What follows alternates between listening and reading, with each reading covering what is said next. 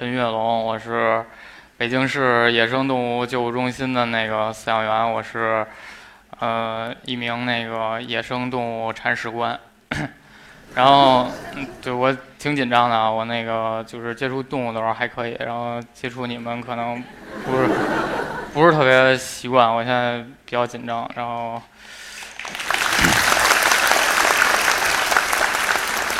没有没有，我不是我不是这意思。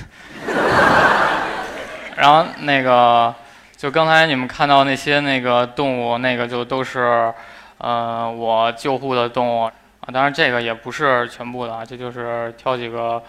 呃，好看的、你们喜欢的这样的，然后拿出来看一看。那个我是从小就非常喜欢动物，然后也喜欢。呃，养动物就什么各种鱼啊、虾呀、龟啊、蛇、蜥蜴啊，什么兔子、龙猫、什么仓鼠，就这些，这都养过。就可能你们认为那个家里能养的或者不能养的，我可能在家里都养过了。然后那个就从小到大，然后有别人去我家的话，都会说那个你家简直就是动物园啊。然后你就是饲养员。然后后来长大之后，我就变成饲养员了。然后，然后对，现在做的就是野生动物的铲屎官。嗯，就是这个，我还是挺骄傲的这个事儿。野生动物的铲屎官、饲养员，然后你们可能一般人可能会认为这个事情就很简单呀，你每天就是就铲屎嘛，然后喂食嘛，这样就是这种特别简单的操作。但是其实并不是这样的，就是呃，我要每天只是铲屎跟喂食，今天也不至于站在这儿给你们说一段儿。然后呃，就是还是有很多嗯工作要去做的。这个是一只狗獾，它是从很小的时候，然后被我们救护的。这个是它小的时候，然后它还在，当时还在喂奶，然后它现在已经长大了，长成那个小猛兽了。它这个啊，现在已经不喝奶了。它现在吃，呃，野生的它会吃，它是杂食动物，它会吃肉啊，自己捕捉一些什么昆虫啊，小的那个脊椎动物这样，然后也会吃。水果啊，吃一些植物的种子这样，然后我们在养的时候呢，也会尽可能给它多的很多种类的食物，但就是并不是，比如说每天只给肉跟苹果，还有狗粮啊这样简单的东西，我们就会给它尝试很多种不同的搭配，包括在不同的季节，然后也有不同的食物的这个营养的配比。这个，嗯，它吃什么很重要，但是。呃，怎么吃同样重要。然后咱们先看一个视频，咱们就看一小段啊，这个非常长。它为什么会跟这个麻袋在这儿较劲呢？是因为我把这个食物藏到了这个麻袋里边儿，然后它要是想吃到食物呢，它就要把这个麻袋咬破，从中间这个得到食物。呃，然后就我在给它做了这个食物丰容之后，然后我就一直在看它，然后。刚开始，这个是刚开始，刚开始他就是这样，呃，就非常活跃啊，这个特别骁勇的跟这个麻袋战斗啊。然后，但是就是时间一点一点过去，然后你马上就看到他，就马上就累了，然后他开始喘粗气，他的动作变慢了，然后他开始在那儿休息。然后开头的半个小时，然后他一共喝了三回水，他非常累。然后当然，当然天气也比较热，然后。开始还这样蹦来蹦去、甩来甩去，到后来他累得不行了，他就已经那个卧在地上了。但是他还是非常想吃到里边的食物，然后，呃，就卧在那儿，还在用嘴这个用牙一直在咬这个麻袋。最后，嗯，用了这个将近一个小时，就这样用了将近一个小时的时间，然后他才吃到了里边的食物。然后你们可能会说，你这个简直就是虐待动物！你这个好好的吃的不好好给，你怎么能这样呢？你说你这个根本就没有福利可言。但是实际上并不是这样的。呃，我这样把食物喂给它，实际上是对它特别大的福利。嗯，咱们可以想象一个画面：一只野生的狗獾在这个呃树林里边活动，然后它闻到了这个食物的味道，然后它就找，找到了，找到了食物。然后发现是一只这个，比如说刚刚死去的梅花鹿，然后它非常想吃到这个梅花鹿的这个呃肉啊、内脏这样，但是它要先这个呃咬破呀、抓破这个梅花鹿的皮毛，但是它后来能不能做到，能不能吃到食物呢？啊，然后就有了刚才这个食物丰容，呃，就是需要通过这样的食物丰容的方式，对它有一个锻炼，然后让它这个如果有一天能重新回到野外的话，不要呃丧失这个在野外的生存能力，让它保持这样的呃生存能力，才能面对残酷的大自然。然后食物丰容呃并不仅仅是这一种啊，有很多种，咱们再看一个。他就一直在这儿挖土，是因为我把这个食物埋到了土里，呃，他要这个，呃，给它挖出来才能吃到。呃，先介绍两个这个呃狗獾的自然史信息。第一个是狗獾的视力不是特别好，但是它的嗅觉非常灵敏。然后第二个信息是它这个前肢这个爪子非常的长，然后非常锋利，特别适合这个挖掘。然后就有了刚才的这个视频里边的这个呃食物丰容。我把食物给它埋到土里，然后它必须得先用嗅觉去呃锁定食物的位置，它要发现哪儿有这个呃食物，然后去到那儿之后，然后再通过这个它的挖掘能力把这个食物挖出来，嗯，才能吃到食物。然后，当我第一次给它这种埋到土里边的食喂食方式的时候，食物丰容的方式的时候，呃，然后它获得了食物，它非常的高兴，然后能看到它眼神里边透露着这个自豪，呃，然后以至于到了这个第二天，我去这个它的笼舍看它的时候，我就发现它的这个笼舍里边，这个被挖满了坑。就是这地下都快满了，就是全是坑，这个大大小小的，有深的有浅的，那深的那都快看见美国了，我觉着。然后就是他，然后你再看这个狗獾，他这个眼神看着你非常的这个得意啊，他那个肯定为自己获得了一项这个生存技能感到自豪。当然，我也这个非常欣慰，就是呃，能让一只这个人养大的狗獾获得一项在野外生存的时候必备的技能。这个也是一件很成功的事情，但是，嗯，食物丰容，并不仅仅是这样一成不变的。然后，嗯，比如说这个埋到土里这件事儿，然后我很快的就就很快的这个狗獾就掌握了。这个规律，然后他发现不用去找食物了，他只要找我埋埋这个食物的时候我留下的气味儿，然后他就他就可以找到食物了，然后。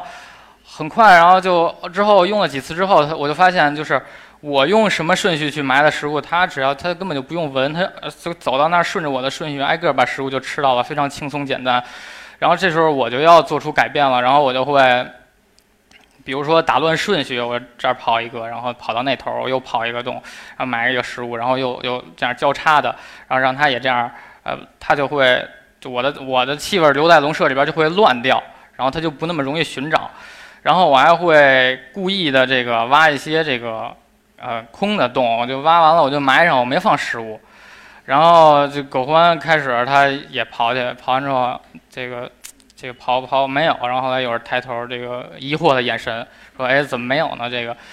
但这个就是说，呃，我就是要用这样的方式让他知道，就是他一定如果有一天他回到野外的话，他一定不能说是，呃，通过这个。呃，找人的气味，然后去找食物，他应该是真正找到食物的气味，然后才能找到食物。然后后来包括那个，啊，当然这样的方式可能后来也不太好了。然后后来微博上他们有人给我那个出主意啊，他们说你拿一个就很粗的钉子那种，你在地下凿一个洞，然后你凿多深你随意，然后呢你把食物直接放进去。然后我就试了试，我发现非常好这个东西，因为地下只留一个小洞，然后那个狗獾在里边找的时候。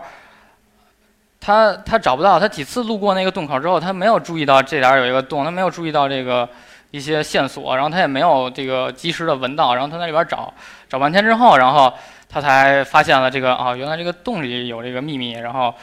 然后现在这个这样的方式比较好，当然我觉着啊，就过不了多长时间，这个方式可能也就就过时了吧，可能就嗯。这个就是刚才视频里的那只狗獾，它是一只这个雄性，现在已经成年了。呃，也不是，它不是我们这个救护的唯一一只狗獾。就在，呃，后来我们还救护过一只狗獾，然后来了一看，一看是一只雌性，就我当时心中暗喜啊。我说，哎呀，这个可能这个我这狗獾是不是要结婚了这种感觉啊？这个，然后，然后，当然后来，当时那只狗獾是由于这个被这个绳套被这个捕猎的绳套给套中了，然后它那个没法挣脱，然后被这个好心人送到我们这儿接受救护。当然，但是我们就是检查之后，呃，我们给它打开了绳套，然后之后进行检查，发现它这个除了当时被困住之外，没有任何的这个呃受伤啊，没有其其他的问题。然后我们做出了决定，就后来把那只那个。那个母的狗獾给放归了，因为就是如果这个就是没有什么事情能比这个一只野生动物这个重新回到野外重获自由更令人感到开心的事情，呃，就然后他然后他女朋友可能就没有了，然后他可能比较伤心，但是这个嗯也没有办法呀，那只狗獾的自由我们觉得更重要。然后它现在还是一只这个单身狗狗獾，然后那个。这个就像刚才那样成功的救护是比较难得的，因为一次这个呃救护要以这个成功的犯规结束，呃，这个其中的过程非常难，就是会有很多这个小的问题，就导致你没法对一个动物进行犯规。就比如说，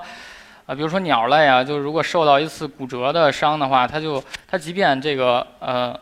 伤愈骨骨骨头愈合了，但是它可能没法获得这个重新飞行的能力了，它就没法再放归了。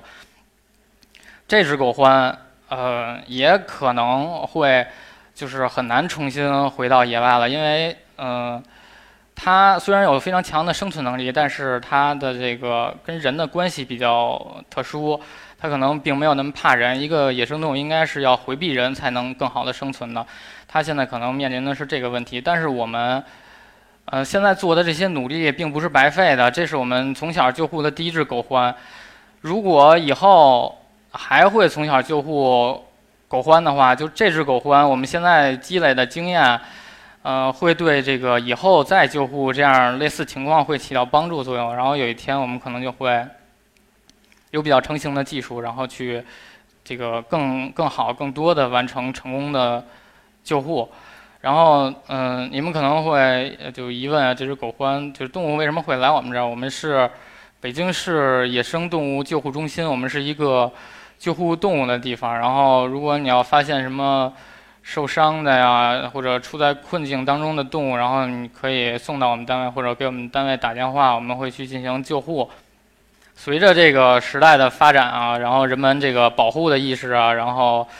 呃对动物的关注啊越来越多，然后我们救护电话也会越来越繁忙，我们就经常接到这样的电话，就说，哎，我这个。就傍晚在某某公园，然后看到了一只刺猬，我现在已经给它抱回家了，需要你们的救护。但是我们很纳闷啊，就是一只刺猬在那儿正常生活，为什么需要我们救护呢？然后就是它其实它在傍晚，然后在公园里边活动，就是它在正常的活动觅食，就是我不知道为什么怎么就被抱回家了呢？就这这个就是一个嗯，由于这个误会造成的这个事情。然后，嗯，我们这个救完的动物，最终的话，如果康复都要放归的。我们放归并不是那个，呃，随随便便的一个放归，我们是讲究科学放归的，不同于这个，呃，一些信徒的这个放生啊这种。然后这个科学放归可能比较复杂，讲究这个正确时间、地点和正确的方式，这个比较复杂，我就。举两个例子吧，就比如说有一个神奇的物种啊，叫这个中华巴西龟，然后它可它本来是叫巴西龟的，但是这个由于它这个顽强的这个生存能力，呃，以及这个一些放生爱好者的这个大力帮助，然后现在它已经这个扩散到这个祖国大江南北吧，就是各种水域都能看到它的身影。但实际上它是这个。原产地不是在中国的，它在这个中国这个环境、自然环境中，如果存活的话，势必会对这个本土的环境啊、生态啊都造成这个威胁的。然后再举一个例子，比如说放我们放归鸟的放归方式，我们是怎么放呢？是像那个，比如说这个放和平鸽那样，双手举过头顶，然后把鸟抛向空中吗？那个。并不是这样的，这个就很容易，这个鸟还没有准备好，然后它就会，它就会就又受伤了，我们就又有新的工作要做了，就是这样。然后，呃，应该怎样呢？我们这个原则是这个，给它放到地上，让它自主离开就可以了。然后当然你也要具体情况具体分享，你不能说听陈老师说了说这个啊这个飞的都放地上，然后下边有一个蝙蝠也放地上。这个蝙蝠这个东西，它是这这啊不这种动物，它这个呃那个它是严格说是不会飞行的，它是滑翔。然后如果你要给它放地下，它这辈子也飞不起来的。它一定要有一个这个高度的落差才能飞起来。你可以给它放一个高处，它有一个悬崖这样，它跳下去，然后张开这个双翼，然后就起飞了，非常好。呃，然后。嗯，我们刚才刚才说的是这个狗獾狗獾吃饭的问题，然后当然我们救护动物的过程中也不光是要关注它吃的问题，还要关注它这个呃居居住环境、生活环境的问题。这个是一只豹猫，你们能能看到豹猫吗？然后呃能能看到一点儿是吧？然后豹猫这种动物是一种这个生活在我国广泛分布，然后一种非常这个。漂亮的小型猫科动物，但是它这个就是由于它这么漂亮啊，然后人们对它这个皮毛需求非常多，它现在数量已经这个大幅度下降了。这只豹猫，你们现在看到的生活环境，并不是它这个，呃，并不是它一直就是这样的。当最开始它是生活在一个非常无聊的笼子里边的，然后它生活在这个就是只有光秃秃的地面，然后这个只有一根栖架，并不是像现在这里边植物啊、树干这样很多。在那样的环境中，它就会非常的无聊，然后如果有人靠近的话，就会非常害怕。就他害怕的时候，就像现在的我，就这样，就你们这么多人看着我，我就非常害怕，然后我非常紧张，然后我就会可能就做一些没有意义的小动作呀，比如说在这晃来晃去的，就抠一抠手啊什么之类的这种小动作。这个在动物里边呢叫刻板行为。嗯，这个就比如说你们可能去动物园也经常看到一个。比如说鸟啊，或者一些猫科动物，在这个笼子前头走来走去，就不停的这样走来走去、晃来晃去的。大象也经常这样。这个就是由于它这个生活环境，呃，单调无聊，然后这个呃又比较令他紧张，有这么多人看，他没有地方释放压力，他非常的焦虑，然后他就会有这样的刻板行为。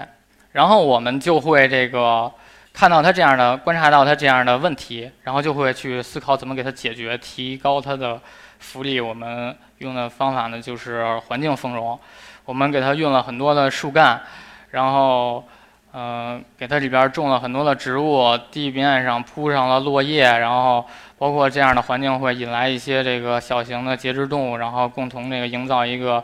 呃，这个笼舍环境一个健康的生态系统。然后这个豹猫的这个行为，这个非常明显的得到了改善。咱们看一下它现在的情况啊。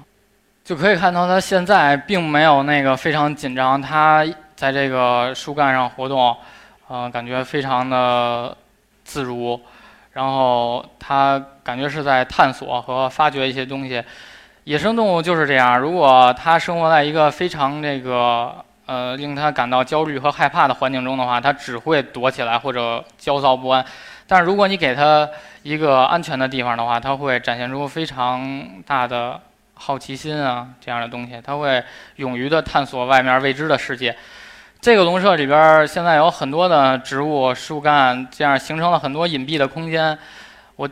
我这个豹猫的视频非常少，就是因为大部分时间我进去看它的时候，我都看不到它，因为它随便躲在一个小的角落，我就不知道它在哪儿，它藏起来很隐蔽。这里边的植物都是有一年春天，所有植物都是我亲手种进去的，嗯。包括什么？这里边有乔木啊、灌木啊、藤本植物、啊、地被植物这样很多的植物，然后这就需要你对这个植物有一定的了解，这哪哪种植物种在什么位置可以成活呀？然后，呃，种在怎么怎么互相搭配才能形成一个健康的这个植物群落？呃，所以说这个野生动物铲屎官也并不是特别好当的啊。然后，这个环境丰容也不光是这种用植物的，还有。别的方式，我们看一个啊。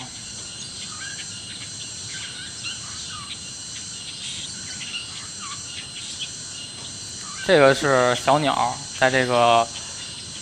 这个笼舍里边蹦来蹦去，但是它蹦的这个是麻绳啊。这个麻绳这里边我们给它搭的，呃，比较呃互相有一些连接呀。然后这麻绳有粗有细。这个是什么意思呢？就在自然环境中，这个鸟在树枝上蹦来蹦去，这个鸟落到树枝上，这个树枝是要晃的。但是你如果要是像，比如说像那种笼养鸟那种，那个笼子里边就两根杠在那来回蹦来蹦去，这个杠是死的，这个对鸟是没有锻炼作用的。然后像这种，它每次降落在这个麻绳上，这个麻绳都会晃，对它平衡啊、腿的力量啊都是一个锻炼。这个也是它在自然界中就是这样的。然后麻绳有粗有细，是因为自然界中的树枝也有粗有细。如果你都是这个鸟永远只能抓握。同一个粗度的东西的话，它这个鸟这个爪子，呃，它受力的位置就会永远是那几个点受力，然后它就会给它带来脚垫的疾病。它这个这几个点永远承受大的压力，但是其他点，这个永远是放松的，它这几个点就会生病。这种方式呢，也是就是通过模拟这个野外的环境啊，然后给到它们更多的福利。这个是我们一个动物的笼舍的。环境示意图，这边能看到有这个管道，有土，有落叶，有水池。你们知道这是什么什么动物了吗？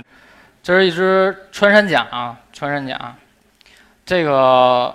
穿山甲，呃，就是在这个环境中，它，呃，有地方可以钻，因为穿山甲喜欢挖洞嘛，喜欢挖土。这个里边有土，有洞让它钻，有土让它挖，有落叶。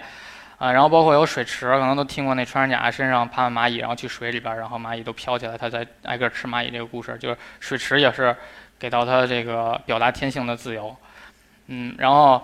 当然这个环境并不是说这个我这个搭成这样就一直不变的，我还会就是不定期的经常给它放一些新的树干，然后或者放一些新的落叶，然后因为这些已知的这些东西，它们它每天都在里边探索，它会觉着。它没有意思了。然后，如果你给它它一个新的的话，它会觉得很新奇，它要重新探索一番，包括里边的气味，然后包括里边藏没藏着什么秘密啊，或者有没有什么蚂蚁可以吃到啊，它都会去探索。这个实际上呢是一种那个新奇物丰容的方式，就是新奇物是可以是这样给它放一些树干啊什么之类的，然后还可以是比如说一些气味儿，比如说我给狗獾里边放上一些老鼠的粪便，它会很兴奋。闻到这个气味之后，然后他就惊呆了那种。他说：“这个老鼠在哪儿呢？”然后他就在这个整个笼舍里跑来跑去找啊。然后就就明明闻到老鼠的气味了，那老鼠在哪儿呢？他就找一找，这样。然后那个还有就是，呃，可以是一些新的玩具，动物也会非常积极的来参与。刚才这只呢，就是我救护的这个中华穿山甲。这个穿山甲，你们可能。呃，可能很小就认识过这种动物，就是在《葫芦娃》对《太阳之子》里边，大家都认识过、认识到过这种动物，就非常巧合，在这种那个呃非常喜闻乐见的这种动画片里边，然后这个穿山甲都是非常正义的角色哈。然后，但是他们后来命运都非常悲惨。但是更巧合的是啊，这个真实自然中的这个穿山甲现在命运这个更悲惨。呃，中华穿山甲是所有穿山甲里边最濒危的，它是。在那个二零一四年这个呃 IUCN 的那个保护名录里边，最新被这个提升到这个极危，就濒危等级是极危。呃，极危是什么意思呢？就是后边还有两个等级比这个极危更少，一个是野外灭绝，一个是灭绝。就这个这种动物现在距离这个灭绝就一步之遥啊！好像我看到一数据说，零八年统计说这个穿山甲可能还有两万到五万只。啊，可能好像听起来很多的感觉啊。然后还有一个数据，就是中国市场上对这个穿山甲的这个需求一年是二十万，就是零八年到现在那个总共的数量不够你使一年的都。然后现现在可能几乎很少。刚才那个这个视频一定要好好记住啊，这个可能是以后你们看到这个关于穿山甲的最后的画面了。穿山甲之所以被人们需求这么多，是因为在一些这个非常愚蠢的。理论认为，它这个挖掘能力跟这个通的这个呃意思是相关的，认为它有这个什么通通血脉啊、通经络、通奶的这个功效。这个，就我认为啊，就这样的人，你就可以去研究一下这个这个挖掘机技术哪家强。你就哪家强你就去哪家买一挖掘机回家煮汤喝去。我觉得这个特别通，我觉得这个一定比穿山甲通，所以你们就就他们就可以去这样干。然后这个穿山甲呃现在非常少，但是这还并不是这个穿山甲这个悲惨命运的结束，它还有更悲惨的故事。即便到了现在这个这么濒危的情况下。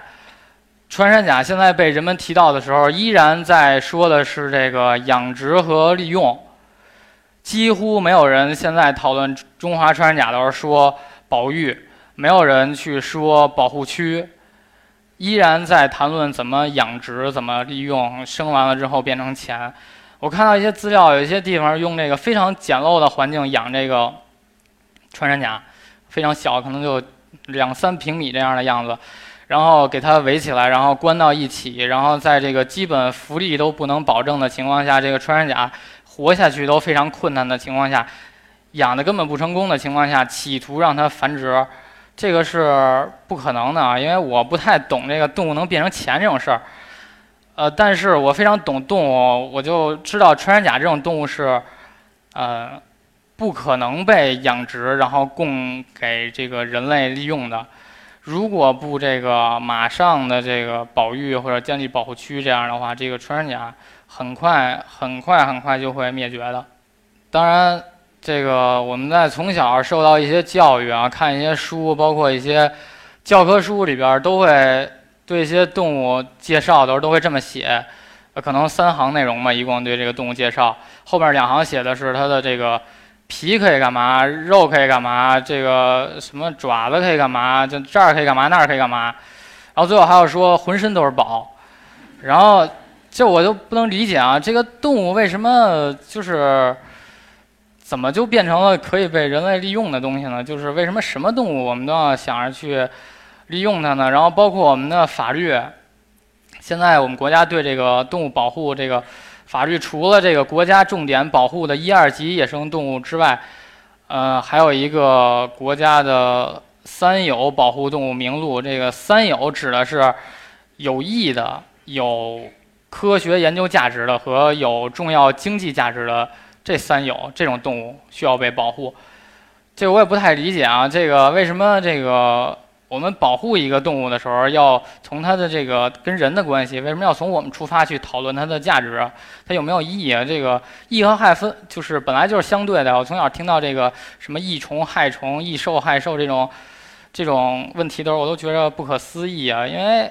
你不能说这个动物吃你的粮食，然后它就是有害的，但是啊，然后说那个动物可能吃吃老鼠，它就是有益的。这个是从人类角度出发的，我们不应该这么狭隘的。